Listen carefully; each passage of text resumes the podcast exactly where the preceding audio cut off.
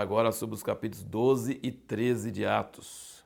Começa no capítulo 12, o seguinte, versículo 1: Por aquele mesmo tempo, o rei Herodes estendeu as mãos sobre alguns da igreja para os maltratar e matou a espada Tiago, irmão de João.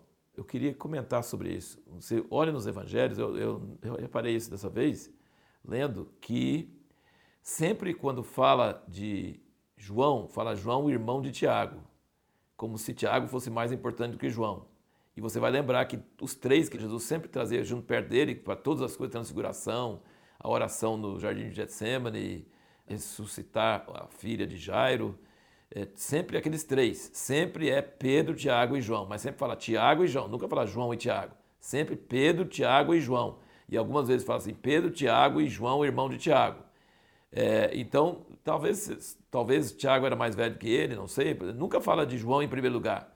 Só que aqui nós percebemos que fala Tiago, irmão de João. E esse Tiago, nós não ouvimos ele falar nada. É um apóstolo silencioso e não deu tempo dele fazer nenhuma obra para Jesus. Jesus investiu a vida dele todinha nos doze e principalmente nos três, e um dos três já é morto de cara e não faz nada.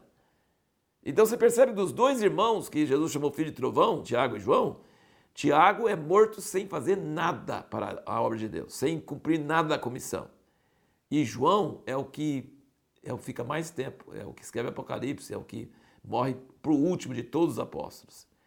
Então tem um princípio muito grande aqui. A gente talvez chegar na vida eterna vai perguntar para o Tiago, conhecer ele, saber o que, que ele é, porque ele certamente era uma pessoa muito importante, porque era um dos três mais próximos de Jesus. Mas as primícias são de Deus. Deus pegou um dos três e recebeu ele como mártir. Ele foi o primeiro dos doze apóstolos a ser morto. Estevão foi o primeiro mártir, mas Tiago foi morto logo e depois ele é o primeiro apóstolo que foi morto. E aí, eh, versículo 3 fala: Vendo que isso agradava aos judeus, Herodes continuou mandando prender também a Pedro. E ele tinha toda a intenção de matar Pedro. E aí, versículo 5: Pedro, pois, estava guardado à prisão, mas a igreja orava com insistência a Deus por ele. Versículo 6: Ora, quando Herodes estava para apresentá-lo, Nessa mesma noite estava Pedro dormindo entre dois soldados, entre dois soldados, acorrentado com duas cadeias, e as sentinelas diante da porta guardavam a prisão. E aí tem toda a história, né? O anjo acorda ele, ele pensa que está tendo uma visão, e ele meio sonolento. Como é que o cara conseguiu dormir? O cara é bom para dormir, hein?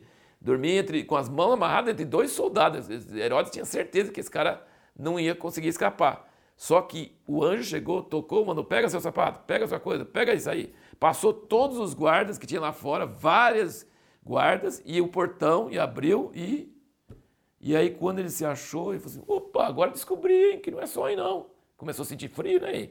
Começou, nossa, eu tô na rua, ué, que isso? Então não foi, não é visão, não é sonho.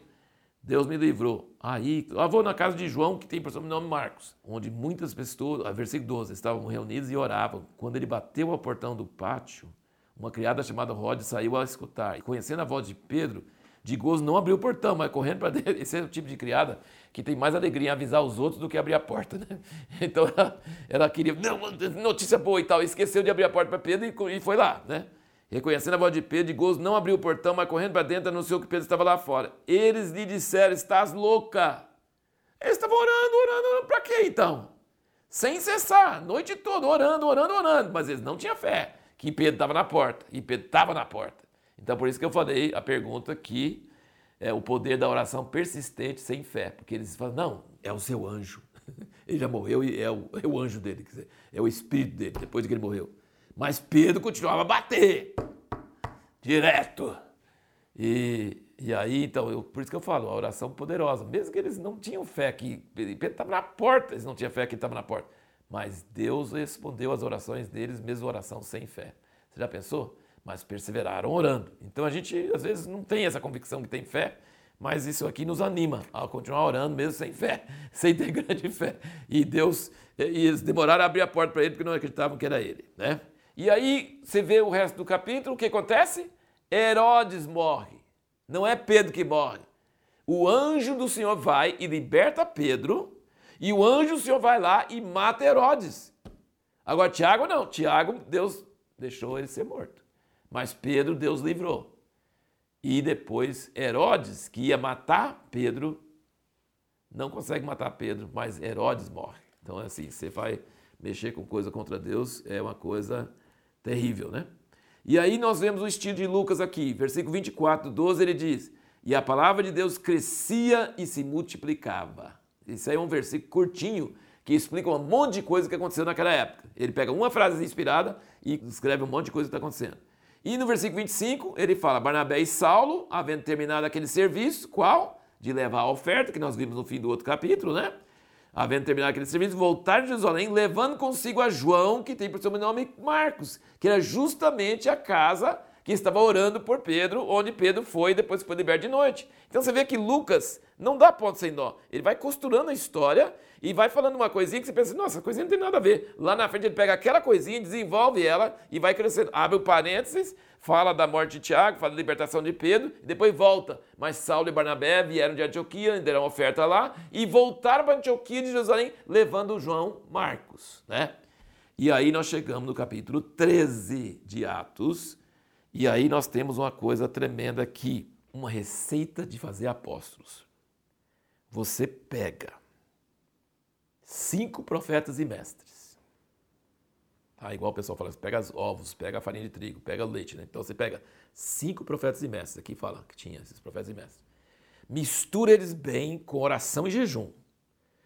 Não ministrando ao povo, ministrando a Deus, e perguntando a Deus o que, que ele quer. Mistura profetas e mestres Cinco, com oração e jejum, o que, que vai sair? Dois apóstolos, Paulo e Barnabé. Foi isso que aconteceu. Eles se tornaram apóstolos enviados pelo Espírito Santo, saíram de lá. Deus não chamou eles naquela hora. Ele falou assim: separar eles para a obra que eu os tenho chamado. Deus já tinha chamado, mas aí eles jejuaram e oraram, impuseram as mãos e ministravam o Senhor, ouviram de Deus essa palavra profética e enviaram eles. Aí eles foram para Chipre. Por que eles foram para Chipre? Porque Chipre era a terra natal de Barnabé, que nós já ficamos sabendo isso lá no início. Eles atravessaram a ilha toda e tinha um judeu, um falso profeta, que estava atrapalhando o procônsul de ouvir a palavra.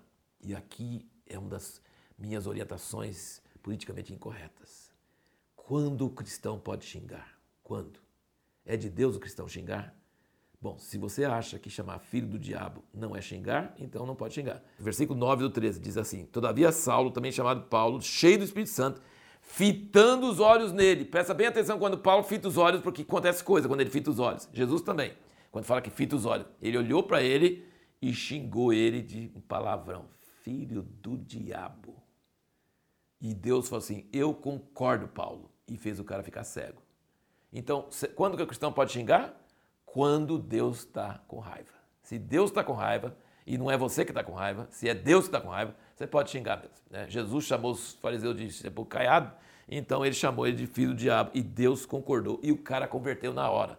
E aí nós vemos aqui no resto do capítulo 13 de, de Atos um resumo da mensagem de Paulo, de como Paulo pregava o evangelho. Muito impressionante. O que, que ele falava como centro da mensagem dele?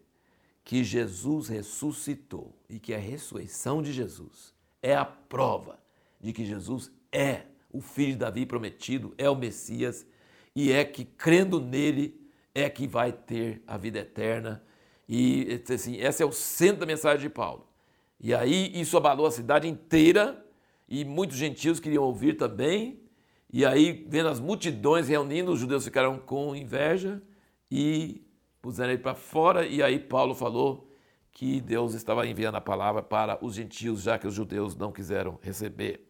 E a pergunta que nós vamos fazer no próximo vídeo é por que, que as decisões do Concílio de Jerusalém, que vai ter agora no próximo capítulo 15, sobre os cristãos gentios foram tão importantes?